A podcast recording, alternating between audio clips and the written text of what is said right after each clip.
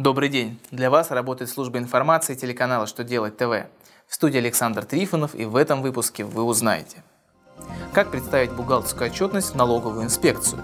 Кто и как обманывает налогоплательщиков? Почему супругам-предпринимателям запретили применять ЕНВД? Итак, о самом главном по порядку – Федеральная налоговая служба разъяснила, что налоговый кодекс не обязывает организации представлять бухгалтерскую отчетность в электронном виде. Поэтому годовая бухгалтерская отчетность может быть представлена непосредственно в налоговый орган на бумажных носителях или направлена в виде почтового отправления с описью вложения. При этом в другом письме ФНС рекомендует налогоплательщикам использовать машиночитаемые формы документов бумажной отчетности. Шаблоны форм размещены на интернет-сайтах ФНС России и в ГУП ГНИ ВЦ ФНС России. В интернете вновь активизировались мошенники, орудующие от лица ФНС России. Налоговая служба предупреждает об этом налогоплательщиков.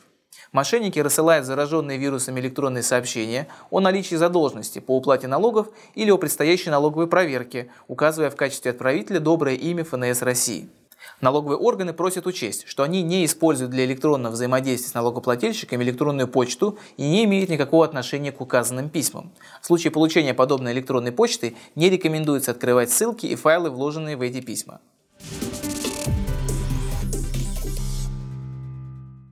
Верховный суд РФ определил, что формальное разделение площади одного большого магазина на два маленьких не дает возможность применять ЕНВД. Налоговый инспектор начислил штрафы и пени двум взаимозависимым предпринимателям-супругам. Каждый из них является предпринимателем, занимается розничной торговлей в помещении более 150 квадратных метров. Согласно заключенным договорам аренды, каждый из них арендует лишь часть магазина менее 150 квадратных метров, площадью 138 и 148 квадратных метров и на этом основании применяет ЕНВД. Налоговики решили, что это чистой воды профанация. Суды, в том числе и Верховный суд, также посчитали неправомерным применение ЕНВД. Было установлено, что четкого раздела между частями торгового помещения, арендуемыми разными ИП, нет, и магазин один с единой ценовой политикой и общей кассой. На этом у меня вся информация. Я благодарю вас за внимание до новых встреч.